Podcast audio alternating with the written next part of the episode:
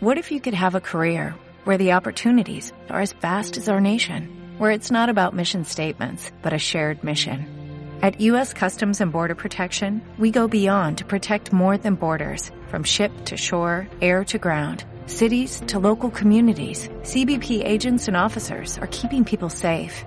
Join U.S. Customs and Border Protection and go beyond for something far greater than yourself. Learn more at cbp.gov/careers. En Radio Nova. Lucas, tienes que ayudar a la gente. Se te da bien. ¿Tú te pondrás bien? Te lo prometo. Estoy buscando a mi hijo. ¿Busca a su familia, señor? ¿Los has visto? Voy a ayudarle. Joseph Benstrom, ¿está aquí?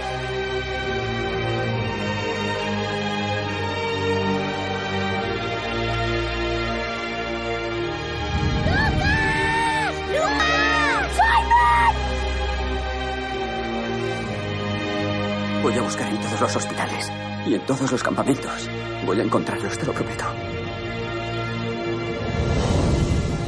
Más que cine.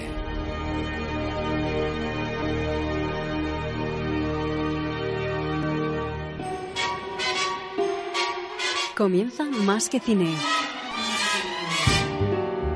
Come fly with me, let's fly, let's fly away. If you can use some exotic booze, there's a bar in far Bombay. Come fly with me, let's fly, let's fly away. Come fly with me, let's float down to Peru. In Llama Land, there's a one-man band and he'll.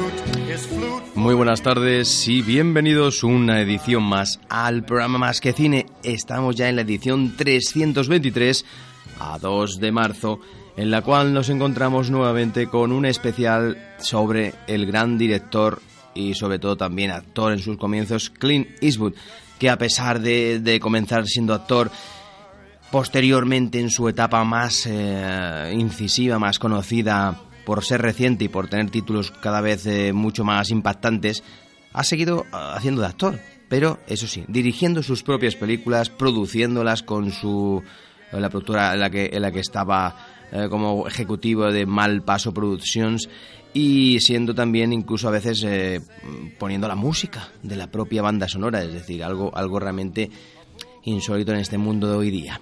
Eh, pero antes vamos a empezar con la con los Oscars porque se produjeron pues hace bueno, hace pocos días, de hecho fue el domingo por la noche. Allí era domingo a tarde y aquí era ya las primeras horas del lunes, del lunes de madrugada, a las 2 de la mañana, en la cual nos levantamos y estuvimos viendo en directo toda la gala. Por lo tanto, ahora sí que vamos a empezar en este programa especial con José Luis Dana eh, con esa avanzadilla, por así decirlo, dedicada a los Oscars, a lo que pasó en la ceremonia, en la 89 edición de los Oscars. Empezamos con una cuña interna y ya damos paso a la sección de los Oscars. Te habla Javier Predvico, como siempre, es un placer. Hoy estamos, eh, no tenemos a Raúl Bocacha, a partir de la semana que viene lo tendremos, pero sí que tendremos a José Luis Dana, en, el, en este caso, iba a decir al otro lado del Atlántico, no, en Los Olvidados.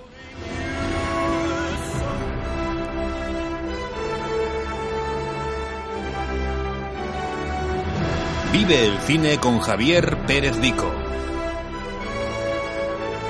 Toda la información sobre el mundo del cine. Con un amplio abanico de colaboradores.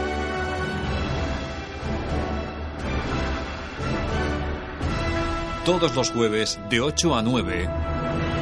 Aquí en Radio Nova.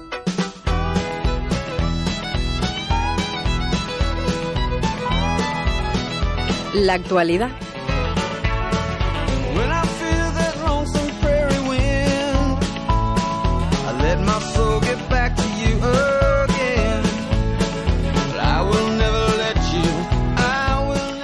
Y empezamos con la ceremonia de los Oscars que realmente pues fue, bueno, empezó muy bien con Justin Timberlake, el autor de, de la canción, bueno, está, está sonando de fondo de la película Trolls. Es un directo, hemos rescatado el momento inicial de la gala de los Oscars. Unos cuatro minutos de baile, de espectaculares eh, bailarines en- tanto desde la entrada exterior, por todo el pasillo, en esas eh, alfombras rojas, hasta el escenario. Un espectáculo que no habíamos visto nunca en la presentación de una gala. Todos los actores, directores, productores bailando. Una fiesta glamurosa que se montó al comienzo de la gala.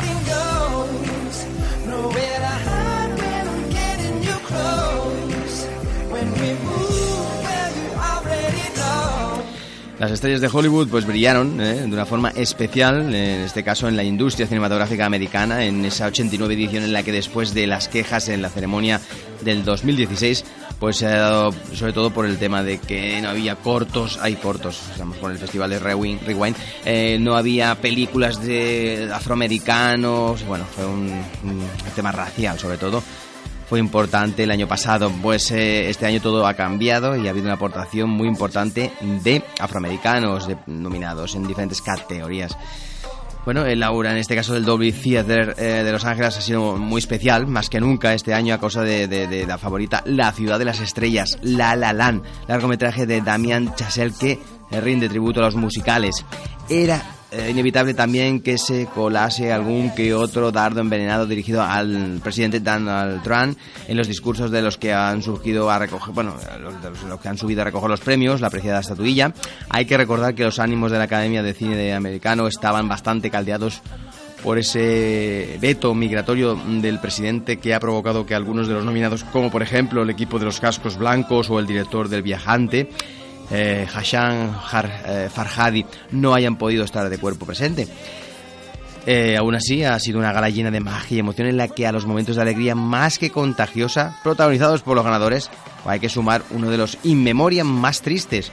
Y es que recordar la marcha de las estrellas, la- eh, esos que han fallecido durante este año, 2016 siempre es melancólico y, y claro pues eh, es- lo hicieron muy bien con una canción en directo hubo un pequeño error ahí que se, se puso una persona viva pero bueno esto estas cosas a veces pasan Eh, hay que decir que l- bueno rápidamente para avanzar que los oh, los más nominados eran La La que tenía 14 nominaciones, ni más ni menos. Eh, a ver si rescatamos en este caso La La Land, no sé si la tenemos por aquí. La La Land es una película realmente, mm, bueno, que tenía 6, eh, no, tenía 14 nominaciones y al final eh, se, bueno, se, se llevó en este caso solamente 6. 6 premios que se llevó eh, La La Land. Eh, entre ellos mejor director, mejor actriz de Stone, entre otros. Y la segunda en cuestión fue la película Moonlight, porque se llevó tres en Oscars, pero precisamente se llevó el premio más importante, al de mejor película. Algo que acabó de alguna forma sorprendiendo, sorprendiendo de alguna manera a todos. Eh, la lista de mm, la lista de ganadores ha sido la siguiente: mejor película Moonlight, ¿eh? Eh, mejor director Damian Chazelle por La ciudad de las estrellas, La La Land, y mejor actor en este caso Casey Affleck, el hermano de, de Ben Affleck por Manchester frente al mar. Mejor actriz estaba cantado Emma Stone de La ciudad de las estrellas, La La Land, y mejor actor en este caso de reparto mm, es, ha sido Mahershala por la película Mahershala Ali por Moonlight. Mejor actriz de reparto fue por Viola Davis por Fences, que es una película que, que pequeñita, pero que con, con incluso eh, Denzel Washington, que había ganado también ella pues en, en los Globos de Oro y era claro que iba a ganar. Mejor guion original eh, se lo llevó Manchester frente al mar. Eh, luego mejor guion adaptado, en este caso, fue por, eh, por Moonlight. Mejor película animada, Zootropolis, estaba cantado también. Y mejor película de habla no inglesa, El viajante de Irán. Aquí nos sorprendió un poco. Había una alemana que se llama Tony Herman, que era la que tenía más eh, posibilidades. Mejor diseño de vestuario ya fue La ciudad de las estrellas. Mejor fotografía, La ciudad de las estrellas. Mejor montaje fue hasta el último hombre de Mel Gibson, con, con la producción de, de- de la, la guerra y en este caso dirigida por este señor que ya hace tiempo que estaba un poco descartado del cine. Y en mejores efectos visuales, pues el libro de la selva, mejor vestuario, animales fantásticos y dónde encontrarlos, que es la, de la saga Harry Potter. Mejor maquillaje fue para Escuadrón Suicida, también otra que sorprendió, que se lleva algún premio. Mejor edición de sonido fue para La Llegada, otra película que tuvo algún que otro premio. Mejor mezcla de sonido hasta el último hombre. Mejor banda sonora, La Ciudad de las Estrellas, que está sonando ahora de fondo. Mejor canción también, eh, City of Stars de La Ciudad de las Estrellas. Es decir, no sorprendió. Eh, mejor cortometraje no se lo llevó el español. Eh, fue una, pena que Time no se lo llevara pero bueno, se, acabó llevando sin. Eh, no fueron grandísimas sorpresas, pero sí el gordo, gordo, gordo, gordo, que era Moonlight, fue una sorpresa enorme que se la llevara, eh, en este caso Moonlight por mejor película. Fue un problema, hubo uno realmente un problemón increíble que jamás en la vida he vivido yo en una ceremonia de los Oscars, jamás en la vida he vivido yo lo que, lo que pasó, lo que pasó allí, que fue lo siguiente, cuando se estaba a punto de subir para dar el premio, el señor Warren Beatty y Faith Dunaway subieron a dar el premio. Y era el premio gordo, era el que tenían que abrir el sobre de mejor película. Todo el mundo pensaba que podía ser La La que ya llevaba cinco y el director Damien Chazelle ya se lo había llevado. Pero en ese momento eh, el, señor eh, eh, Warren Beatty mira la tarjeta y aparece que está haciendo una broma, mira, no la mira, la deja de mirar y parece que, que bueno, se la pasa se le, pasa la tarjeta a Faitanagui para que lea el nombre de la película y dice La La Land. Bueno, salen los de La La Land todos emocionados y tal, pues eh, importante, séptimo Oscar, en este caso mejor película, y se ve una persona por allí dando vueltas con un micro que empieza a mirar los, los Oscars o a cogerlos, empiezan a, eh, la tarjeta que del, premio empieza, empieza a moverla de un lado a otro, y entonces aparece el director, que había salido ya a agradecer y ya estaba al siguiente agradeciendo, etcétera, etcétera, y entonces dice, eh, ha habido un error, ha habido un error, se lo ha llevado, el Oscar es para Moonlight. Moonlight, sois los ganadores. Sí, sí, no es, no es, no es un... no es broma, no es broma. Y entonces, más o menos con esas mismas palabras. Y en ese momento cogen y enseñan la tarjeta y todo el mundo se queda parado. Pero todo el mundo es todo el mundo, desde los que estaban sentados, desde, desde, cualquiera. Yo mismo me quedé impresionado. De hecho, pues luego Warren Beat explicó que, es eso, que la tarjeta estaba equivocada, que ponía Emma Stone, La La es decir, era la tarjeta de la actriz que había ya cogido el premio a mejor actriz por la película como mejor intérprete principal. Mm, hay un duplicado de tarjetas en todas las categorías y esa tarjeta duplicada salió por error en vez de salir eh, la que tocaba, que era la última. Mm, ¿Por qué? Pues el encargado de dar la tarjeta, me imagino que, la cagó, pero nunca había pasado, nunca había pasado. Y realmente fue sorprendente, la verdad. Fue sorprendente. También se estuvo cantando en directo varios temas y entre ellos el de Bayana, que está sonando ahora de fondo. Una voz maravillosa.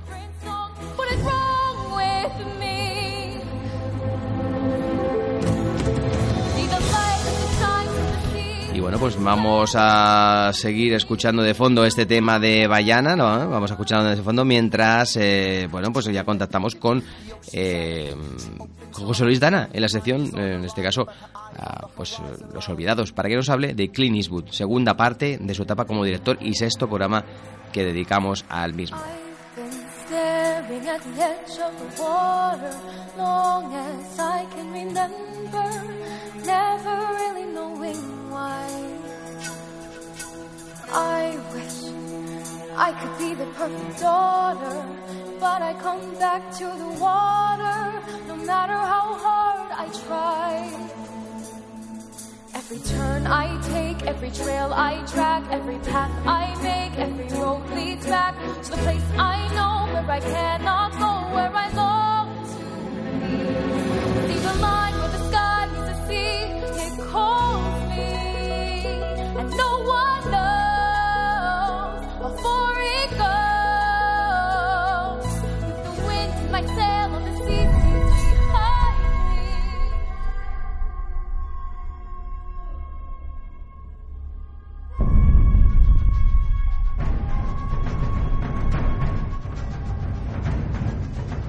Estando tumbado en el hospital de veteranos, con un enorme agujero que me atravesaba la vida, empecé a soñar que volaba. Era libre. Pero tarde o temprano, siempre hay que despertar. En Radio Nova, más que cine.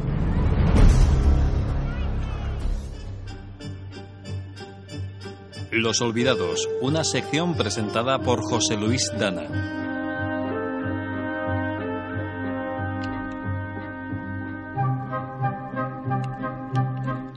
Pues tenemos a José Luis Dana al otro lado de la línea telefónica. Muy buenas tardes, José.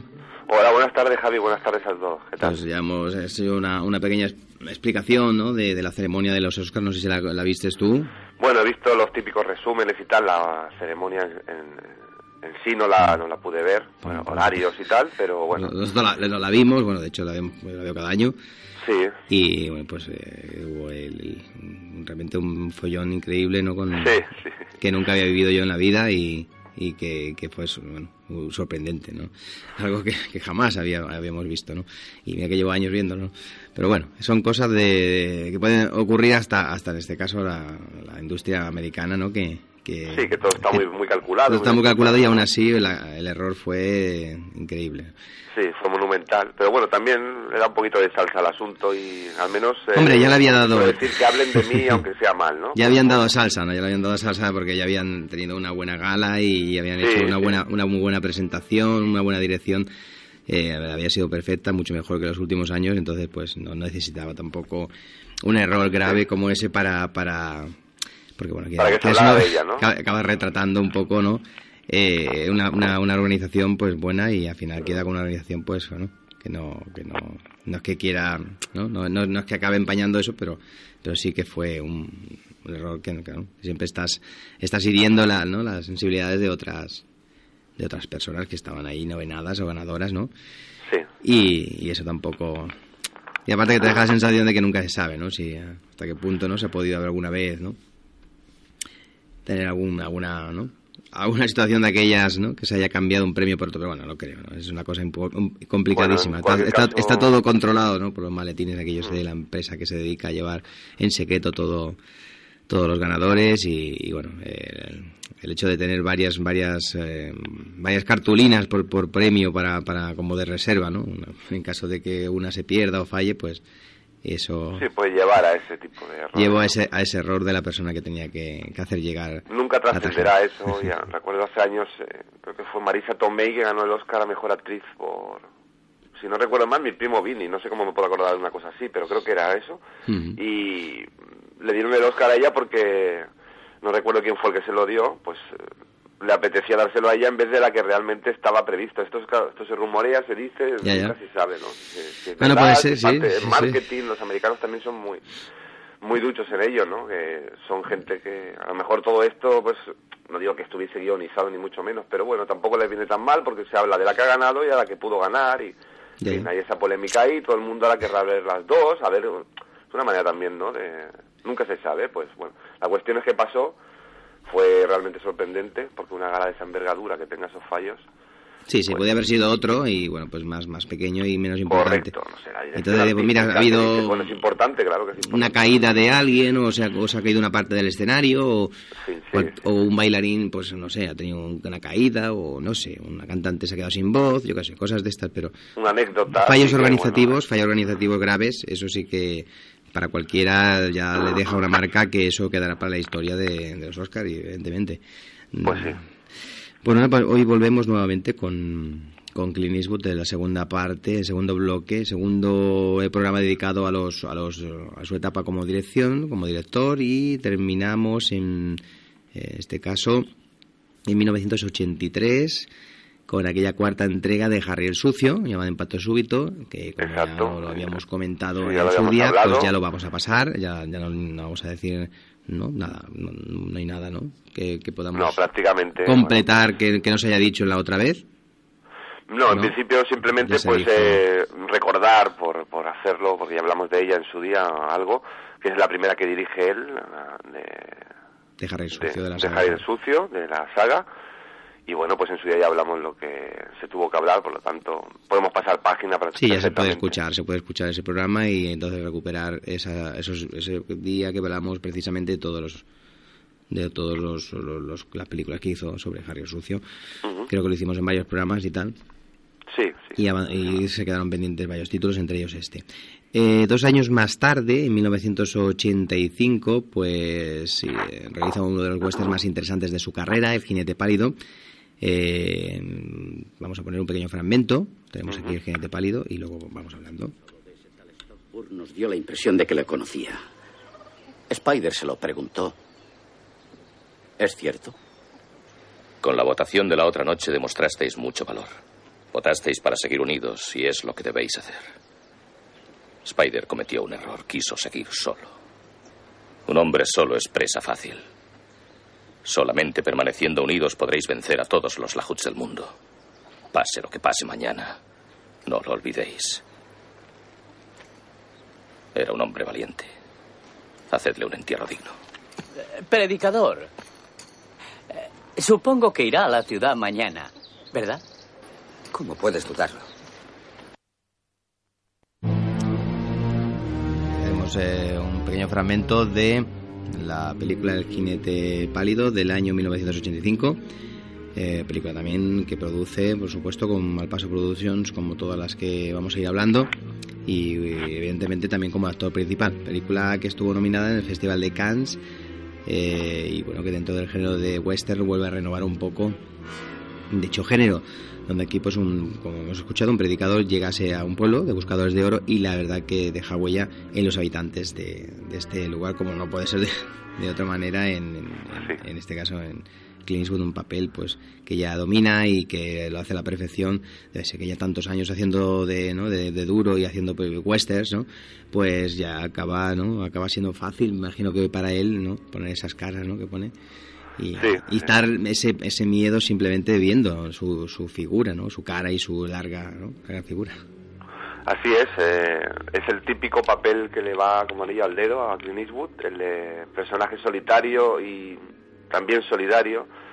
Y en este caso, pues, eh, como bien has dicho, revitaliza el western. Estaba en una época, los años 80 y a los años 70, de hecho, segunda parte, pues, eh, el western no es, digamos, el, el género ah, que más eh, prolifera en la historia del cine y entonces él pues lo coge y le da un pequeño meneo. Eh, de hecho, El jinete pálido no he tenido oportunidad de poder verla, la vi hace años y no la recuerdo, la verdad. Mm, He leído en varios sitios que es una especie de remake, no pone un remake tal cual, de raíces profundas, eh, un western ya mítico, ¿no? De, de unas décadas eh, a- antes.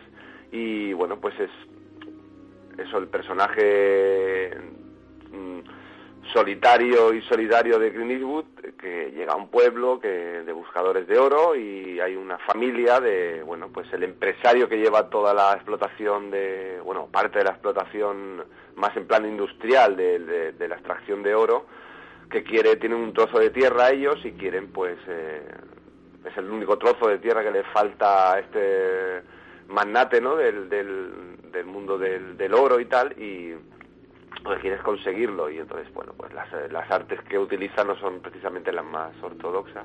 Intenta forzarles al principio se les dice bien ven que no y les va forzando forzando hasta que claro eh, los va minando de alguna manera y los, los desanima no porque eh, bueno pues eh, quiere las tierras a cualquier precio. Entonces aparece el personaje de, de Clint Eastwood y pone orden como no podía ser de otra manera es una película mm, eh, muy bien filmada, muy bien fotografiada, la- hay buenas actuaciones, ya le, le decimos Clint Eastwood vuelve a, abordarlo en su personaje y realmente lo hace muy bien.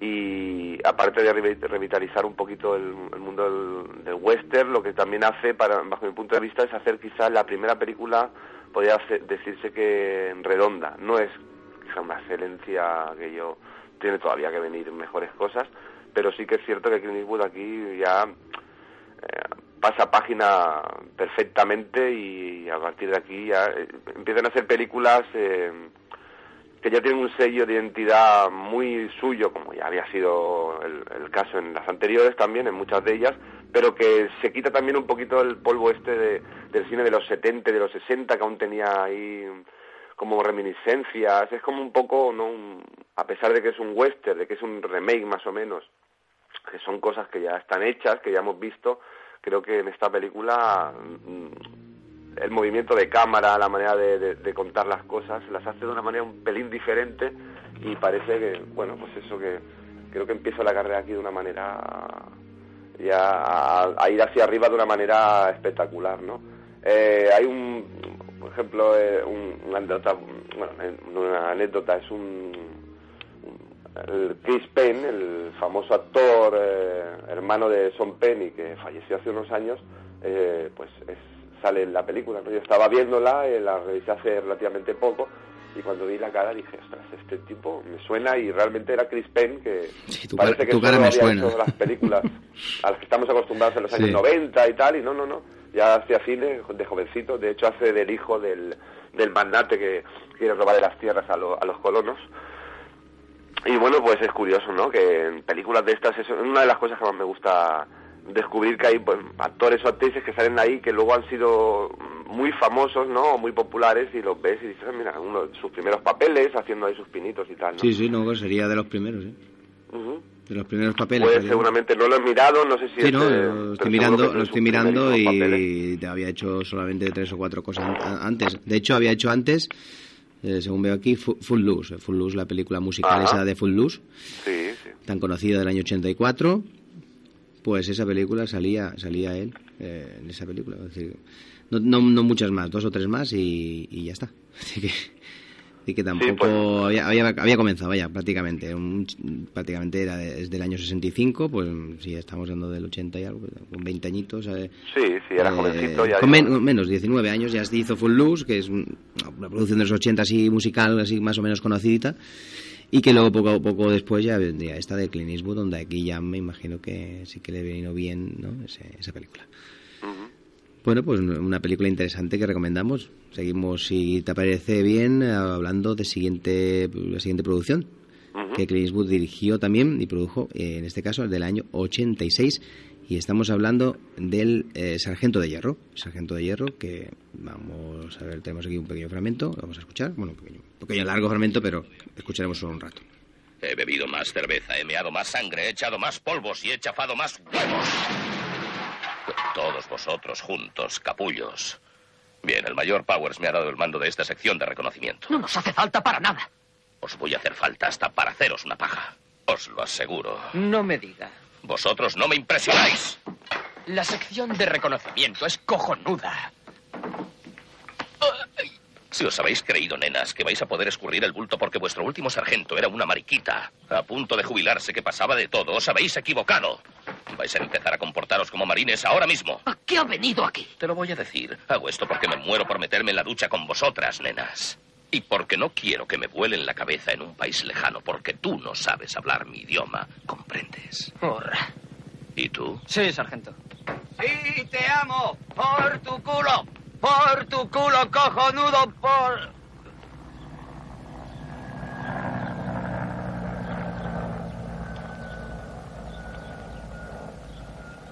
Bueno, bueno, bueno, bueno. Estoy aquí para comunicaros que la vida, tal y como la habéis conocido, ha terminado. Más vale que os vayáis al pueblo esta noche a reíros y hacer el gilipollas.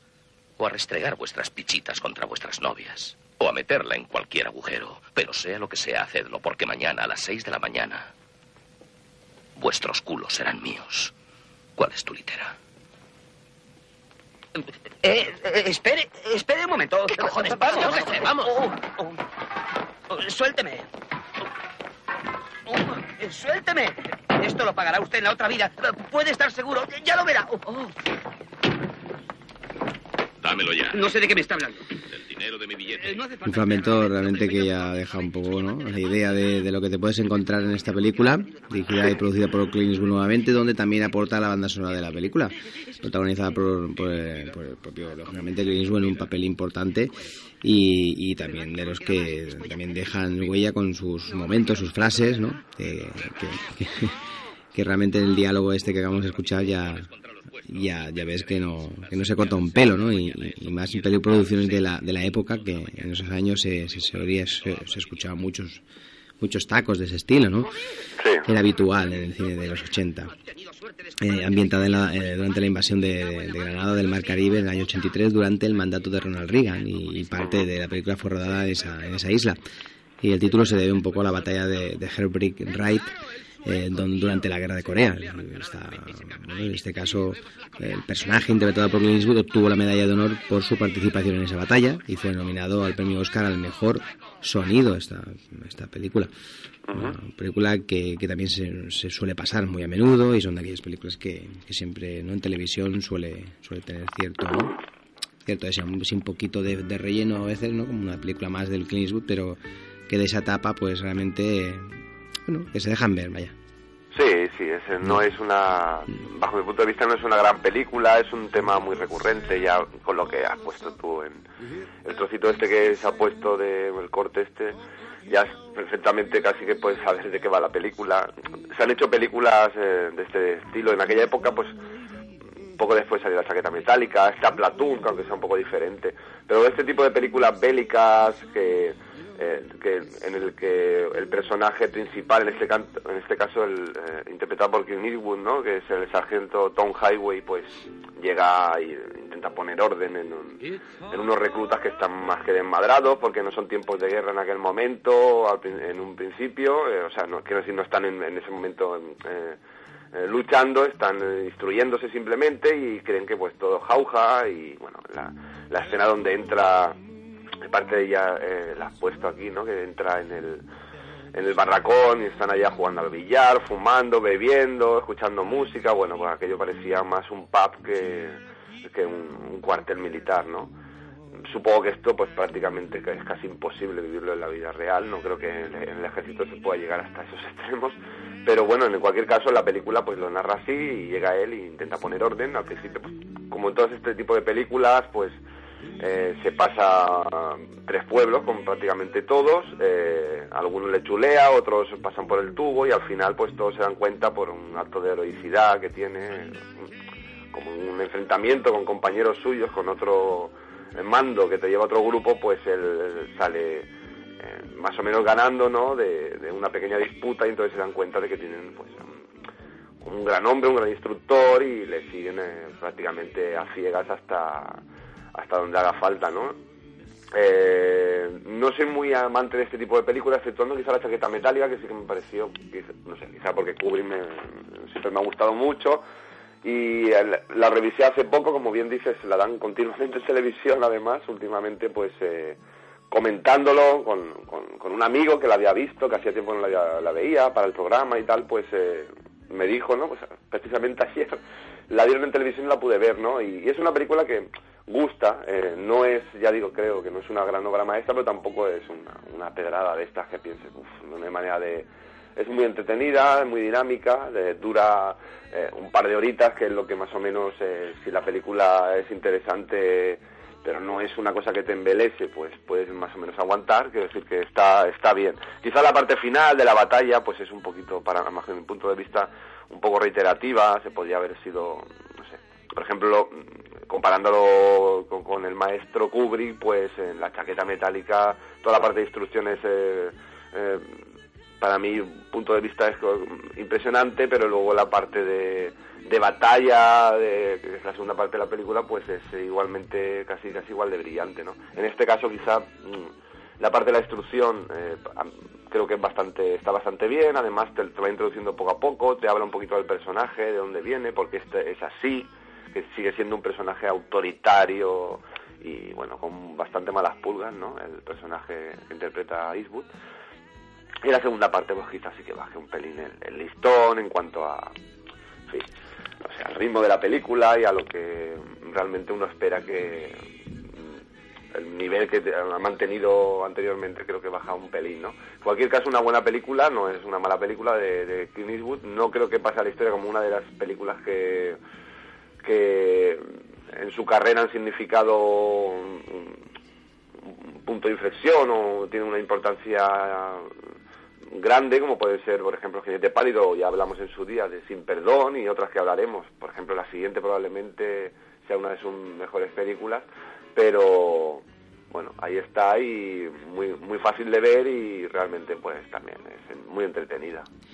Pues eh, entonces lo dejamos ahí en esta, en esta película y seguimos, seguimos avanzando con el año 88, que aquí sí que encontramos una gran película como es eh, Bear, ¿no? Es la biografía de, de Charlie Parker y vamos a escuchar un pequeño fragmento en este caso en versión original. Ladies and gentlemen, let's hear it for the man of the century. Charlie Parker's in town. Jazz will never be the same.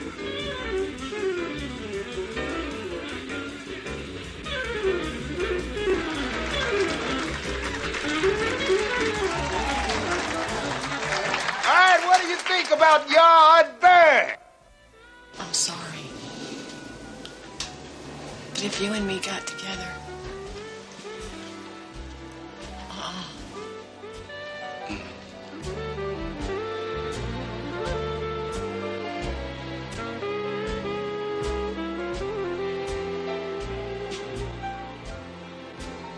Three month suspended sentence.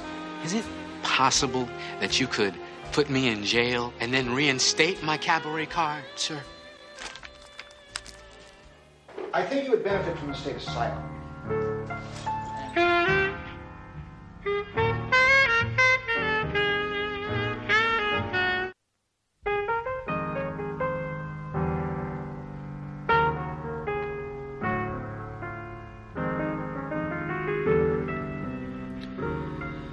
Película dirigida por Clint Eastwood, en este caso protagonizada por Forrest Whitaker, que narra la vida del saxofonista, o sea, Charlie Parker. Es la primera de estas películas como director que, y productor que no, que no aparece como actor en esta película. Eh, es la primera vez que, que os sucede hasta la fecha. Y se basa la película en esta vida del legendario saxofonista Charlie Parker, que se le llama mm, por el título de la película, Bert, pájaro. Y la carrera artística de Parker fue influenciada por, por, en este caso, por las drogas y el alcohol y Clint Eastwood, pues que era un aficionado bastante aférrimo al jazz y tal, pues eh, siempre siguió la pista del, del propio saxofonista y desde muy joven, con 16 o 17 años, ya lo seguía y, y tenía pues eh, ganas, ¿no? Algún día de poder hacer una, un- una biografía, bueno, una película sobre su, su vida y tuvo, ¿no? Verdad que tuvo sus problemas, ahora lo explicarás pues para conseguir esos derechos y para poder hacer esta película. Pues sí, es una... Yo creo que para mí es la primera obra maestra que tiene Clint Eastwood. Curiosamente no sale él. eh, anteriormente sí que, bueno, tiene Primavera en Otoño, que la protagonista William Holden, que tampoco es dirigida por él y no, y no aparece. O sea, hacía un montón de años, prácticamente en todas las películas que había hecho hasta entonces, exceptuando esta Primavera en Otoño, que fue de sus primeras películas, como hablamos eh, anteriormente, pues eh, no protagoniza él.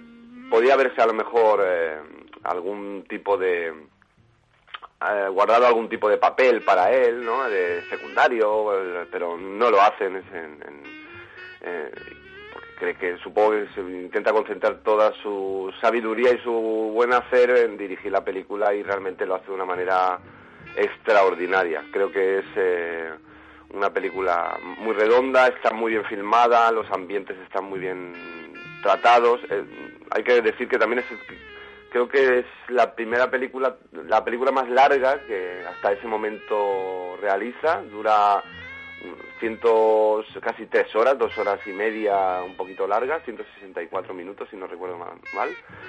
Y narra eso, la historia de, de Charlie Parker, que está muy bien interpretado por el gran actor Forrest Whitaker de, y todo el mundo de, de las drogas, el alcohol y en aquel momento pues el, el apogeo del, de un género del jazz que se, se le llamó bebop, donde Charlie Parker y luego posteriormente pues gente como John Coltrane o, o Miles Davis, eh, pues eh, eh, siguieron el camino, ¿no? Pero bueno, Charlie Parker fue uno de los, mm, de los pioneros, de los precursores de este estilo de música.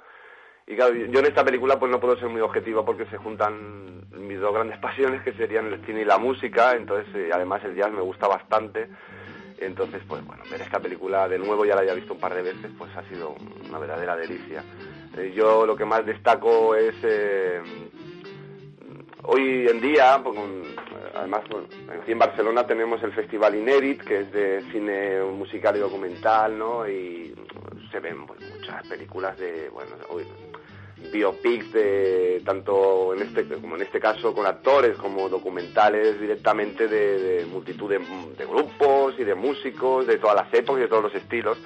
Creo que Clint Eastwood pues eh, mm, puso la primera gran película no sobre un personaje a pesar de que es eh, eh, ya digo con actores no es documental es ficción pero sobre un personaje tan tan emblemático como fue Charlie Parker en la historia de la música y del jazz en particular pues puso su grano de arena haciendo esta gran producción de la que, bueno, como comentabas, eh, no tengo muy, esos datos muy al abasto ahora, pero si los tienes tú, pues, comentar el tema de la producción, de lo, el tema de los derechos, que sí que sé que hubo algún problema, algo he leído así por encima, pero no tengo esos Sí, datos ahora algún- mismo. en alguna ocasión creo que lo hemos hablado y, y es eh, creo que hubo pues eh, un cambio en la hora de conseguir derechos de, de esta película ver eh, de la productora no, no recuerdo si a lo mejor era la Warner y tal no lo sé. Sí, es Warner, sí. eh, que le- prácticamente le, le cambió a hacer pues una nueva película de la saga mm, de, de Harry el Sucio, la quinta entrega, no recuerdo el título de la última, pues sobre esta quinta entrega pues hubo un intercambio, es decir, tú diriges una, una nueva película de Harry el Sucio, cosa que él ya había abandonado en la idea de hacer nada más, vuelves a hacer una película de Harry el Sucio para que nosotros te demos los derechos y tal. Y, y por eso hizo esa entrega, obligado un poco para poder conseguir los derechos de, de esta película que creo que estaba mm, preparando, no recuerdo ahora mismo el director, pero sí que estaba preparando un director conocido y que tenía intención de, de dirigirla. Y fue un, un cambio, un cambio, pues bueno, que le vino muy bien a la película, porque bueno, al final sí, el reconocimiento que consiguió, ¿no? Pues es, es importante, de hecho, es una de las películas más redondas, una, una gran obra del, del señor Clint Eastwood. Y, bueno, de hecho, el rendimiento de Forrest Whitaker en este caso, como, como Parker, le, le valió el premio al mejor actor en el Festival de Cannes, por ejemplo, y una nominación al, Glo- al Glo- al Globo de Oro, por ejemplo, también. Eh, ganó un, un Oscar en este caso a mejor sonido, así que, bueno, de una película que, que, que- que fue muy bien, ¿no? Y, y la banda sonora, evidentemente, pues es una de las bases a que hace que esta, esta bi- bueno, biografía no resalte de una manera eh, importante con ese toque pues clásico de dirección. Pues si no sé, si no hay nada más, no sé. Seguimos avanzando en su filmografía o si tenías algún detalle. Sí, bueno, que quería comentar. simplemente apuntar una cosa. De, el- parece ser que, que yo también creía que ibas un poco por aquí en el tema este de la producción. el- hubo un, bueno, un pequeño problema. El, el- el saxofón de Charlie Parker parece ser que el original que se oye en la película, pues no. no, eh, se, tu- se tuvo que aislar de la grabación original y no sé si era interpretar o de alguna manera pues eh, eh, cambiarlo y lo, lo- con una nueva orquestación que lo, hace además eh, Lenin House que es el- realiza música para muchísimas películas de Clint Eastwood en aquella época y bueno pues es un parece ser que lo- los más puristas del jazz pues eh, no, no aprobaron demasiado ese ese hecho y bueno pero realmente la película si no eres si eres muy muy purista y realmente eres un pues en fin una persona que no, no deja pasar ni una pues a lo mejor sí que tiene ese, ese punto de decir bueno podía haber sido mejor evidentemente no todo se puede mejorar en esta vida pero creo que la película es realmente una obra maestra y cosas como la esta que comento de la digitalización del saxofón y volver a grabarlo reinterpretarlo pues para mí no dejan de ser un poco secundarias para poder tirar adelante una obra de tal magnitud Por lo tanto, una de las mejores películas que recomendamos, eh, una, Sin duda. una- una gran película de Clint Eastwood que, le, que ya le valió, pues eso, un director ya con, se le miraba de otra manera. A partir de ese momento ya se le valoraba mucho más porque ya estaba haciendo películas de otro corte, ¿no? De otro, estilo que sí, que le valdrá. ya, aquí sí que ya, sin Jinete Pálido hemos dicho que ya daba un paso adelante, aquí da los dos, Mm. Aquí ¿no? ya. Ya se mete de lleno. Realmente a partir de aquí todas las películas que van viniendo ya son muy personales, en algunas sale Sí. él, la mayoría, pero en otras ya pues ya iremos viendo, ¿no? En próximos programas Ahora- que no... Ahora vamos a pasar a la, a la- a la siguiente de año 90, que es en este caso Cazador Blanco, Cora- Corazón Negro. Ujú. Una película de ese, de ese pues, ¿no? un par de años después. Eh, vamos a poner, hacemos por aquí un pequeño fragmento. ¿Qué te pasa, chico? Adelante, vomítalo. Refunfuñas como una anciana a la que han sacado de la cama. O estás loco. O eres el hijo de puta más egoísta e irresponsable que he conocido jamás. Vas a echar a perder esta película por inconsciente. ¿Y para qué? Para cometer un crimen. Para matar a una de las criaturas más raras y nobles que vagan por este miserable planeta. Y con tal de cometer ese crimen, estás dispuesto a olvidarte de todo y dejar que el proyecto se malogre.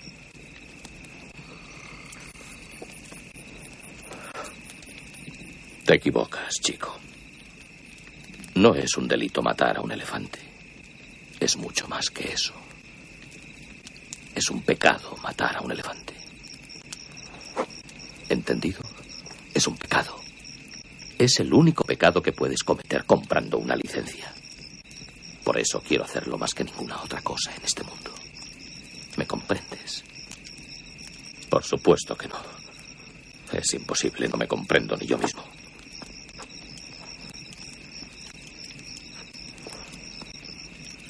Entonces, si no me necesitas, mañana tomaré el avión hacia Londres. Bien, pues hazlo, chico. Nunca he querido entrometerme en algo que un amigo quisiera hacer.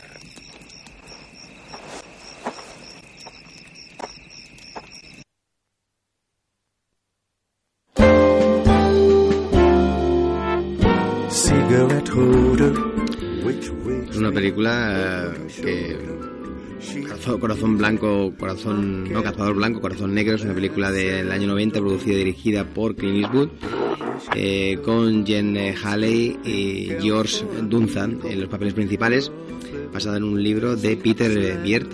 Estamos en la época dorada de Hollywood, en- sobre los años 30, eh, década del 30, década del 60, relata el trabajo de un equipo de filmación en África.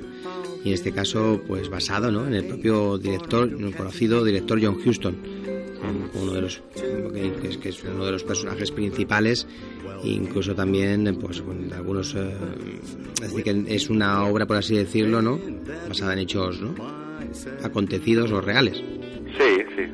Este es el, una película de lo que se viene a decir, eh, a llamar cine dentro del cine. Narra la historia de un equipo de filmación. En este caso sería eh, pues el previo de, del equipo de, de filmación del La Reina de África de John Huston. Que, bueno, pues eh, aquí Eastwood eh, lo que hace es hacer un, un- un homenaje al cine clásico, un homenaje a un gran director como John Huston, evidentemente.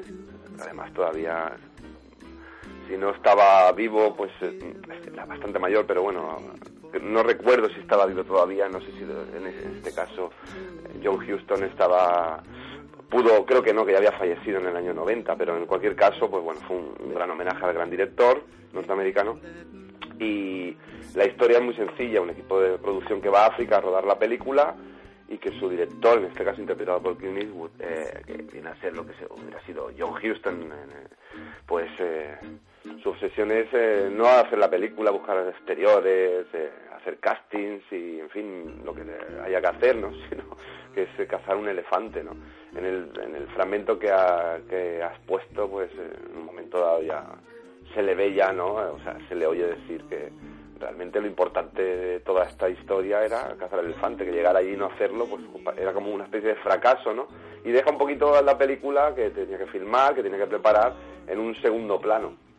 Eh, no he tenido oportunidad de poder ver esta película últimamente, la tengo vista de hace bastante tiempo, o sea que la tengo reciente, pero sí que recuerdo de cuando la vi hace unos años, ¿no? Que es una película que me interesó mm, bastante por el hecho de que, bueno, pues eh, cuando uno se empieza a meterse en el mundo del cine y le interesa pues todos los intríngulis y toda la Joe Houston siempre ha sido un director que bueno quizá algún alguna temporada lo podamos retomar y hablar de él no y creo que es un director muy interesante muy variado y que ocupó muchísimas décadas pues aquí tiene un merecido homenaje de otro gran director que, en, eh, que con esta película también pues lo que hace es si con las anteriores de las que hemos hablado hoy, sobre todo ver, ya pues pone lo que hemos dicho, ¿no? Los dos pies ya dentro del círculo, ya es de los grandes, grandes directores, quizá no sea tan buena como ver, bajo mi punto de vista, mm, no recuerdo que me impresionara tanto y bueno, pues las notas de producción y tal que vas leyendo por aquí y por allá, y anécdotas mil que hay,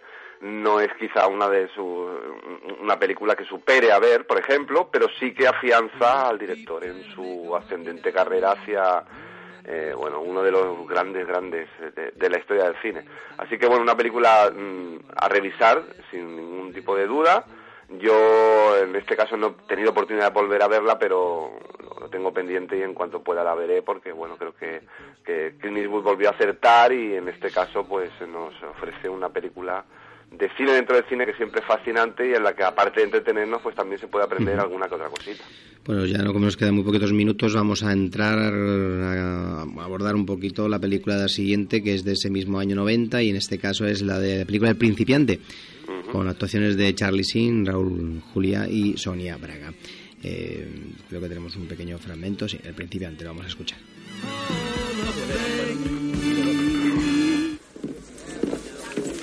Me alegro de verte de nuevo en pie.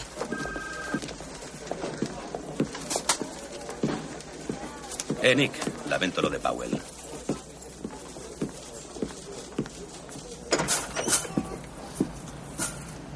¿Ray? Nick, me alegro de verte en forma.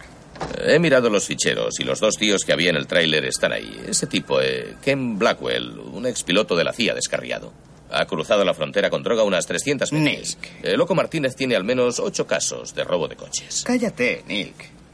No te gusta perder el tiempo en una conversación educada, ¿verdad? Es lo que me gusta de ti. De todos modos, ahora ya no importa. ¿Qué no importa? El caso Strom, porque ha sido relevado de él, ahora lo lleva a homicidios. ¿Homicidios? Sabes que la única forma de cazar a Strom es ligarle a la operación de desguace, pero los de homicidio solo van a... Eh, mira, hijo, esta conversación es privada. Nick, ese es David Ackerman. Hola, David. Es un placer conocerte. Es el comienzo de, bueno, pues de, de la relación que se pondrá, el- bueno, que, que se aparecerá en esta película Charlie Sheen y el propio Clint Eastwood, pues como compañeros en la policía, un joven re- recluta de la policía de Los Ángeles, donde donde debe hacerse cargo de un equipo recién desvanecido y con la ayuda de un veterano policía con métodos poco poco habituales. No sé, es típica película esta así de policías, ¿no? Me recuerda un poco a, las- a las- a la combinación de personajes aquí que- o de policías, ¿no? Que como por ejemplo Alma Letal y cosas de estas, ¿no? Sí, Pues sí, un- sí. uno joven y otro mayor, o uno de color y otro de blanco, bueno, un entretenimiento del año 90 en la cual, pues bueno, no sé si hay alguna cosa que valga la pena destacar de esta producción. Bueno, es una, es, lo has dicho tú casi todo, ¿no? Es una, creo que es una de las películas más flojas de Clint Eastwood, eh, además viniendo de donde viene, que hay buenas películas y sobre todo yendo a donde va porque en el próximo programa, pues ya veremos, ¿no? Que en los años 90 y Ya luego empieza a ya, cambiar la cosa. 80, De hecho, ya cambia la cosa, ya realmente yo creo que no, nos vamos a, a Sin Perdón del año 92, que ya, ya hablamos Claro, de ella. ya, ya hablamos algo de ella, la tocaremos por encima, por encima, supongo, en el porque programa, creo, ¿no? que, Pero- que- creo que le dedicamos un, un Sí, ratito. prácticamente un programa entero. Entonces, pues De nada, todas maneras, prácticamente- cuatro pinceladas podemos eh, decir eh, y el luego, próximo programa. y luego después de Sin Perdón, que la comentaremos por encima rápidamente para ir avanzando, porque hay bastantes películas y, y, y tendremos también la oportunidad de seguir hablando con producciones como Un Mundo Perfecto, también con Kevin Costner, una gran película. Eh, bueno, pues nada, no vamos a decir mucho más, porque ya son quedan dos minutos, pues eh, principiante la dejamos de lado y si Sí, puedes bueno, ver otras películas, que la vea, se lo entre- pero bueno. es entretenida. que vean que vean que vean la de ver o que vean Sí, jinete, sí, mejor. jinete pálido y Esta pues, la tengan ahí en el cajón y la puedes, la puedes recuperar y es muy digna de ver, ¿no? No digo que no, pero vamos. Es no es típica el película de, de donde pues aquí Clint Eastwood dice pues yo soy aquí el duro sabes soy aquí el que marco el territorio y a mí el policía el jefe de policía a mí pues, me va me va a decir lo que quiera que yo voy a hacer lo que me dé la gana Efectivamente. El argumento lo has, lo has- lo has explicado estupendamente. y ahí en ese tramo que hemos escuchado que aún había más fragmento pues aquí salía el Charlie Sin que tenía la placa de al revés y le, y le dice bueno pues es este este es el que tengo yo que estar con él y Mm. tiene ya la placa al revés pues imagínate menudo menudo ¿eh? pela Aquí sería pues uno muy temperamental, Sí, ¿no? sí, el Clint Eastwood, y claro. el otro pues un poquito Bueno. más joven y el, y el veterano y bueno, pues, pues lo vamos- al final... Lo vamos a dejar aquí Y nada, la semana que viene no, pues ya, ya de aquí adentro un par de Sí, unas semanas, ¿no? No, no, o sea, yo creo que un mes y medio tranquilamente volveremos y ya pues dedicaremos esos dos o tres programas, es igual, igual son dos, dos, eh, para hablar de todas las grandísimas películas que nos quedan por hablar. De Clint De acuerdo. Pues nada, José, muchas gracias por, por, por otra vez estar aquí en los micrófonos de Radio Nova para el programa Más que Cine y nada, que vaya todo muy bien y nos vemos dentro de unos días. De acuerdo, muy bien, Javi. Eh, gracias a ti y un saludo a todos. Hasta pronto. Venga, José, cuídate. Hasta luego. Adiós. When Uncle Sam called us up, we hit that eastern sand. Y nosotros terminamos con este tema de Clint Eastwood, para una de sus- cantando el mismo en alguna de sus películas. Y nos volvemos a escuchar de aquí a mm, siete días, nuevamente, con más que cine. Que tengáis un buen fin de semana de cine. Night in this old Tucson bar. You know what? It's so damn good to see you here. Here's to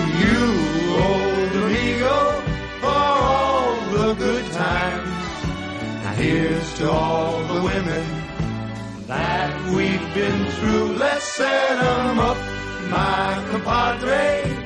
Bar stool to bar stool. Shoulder to shoulder. All right. Here's to you. Ray, you remember back in Phoenix? When we walked into that fight? Uh huh. We whipped them local boys. Oh, didn't we? Then we bought them drinks all night.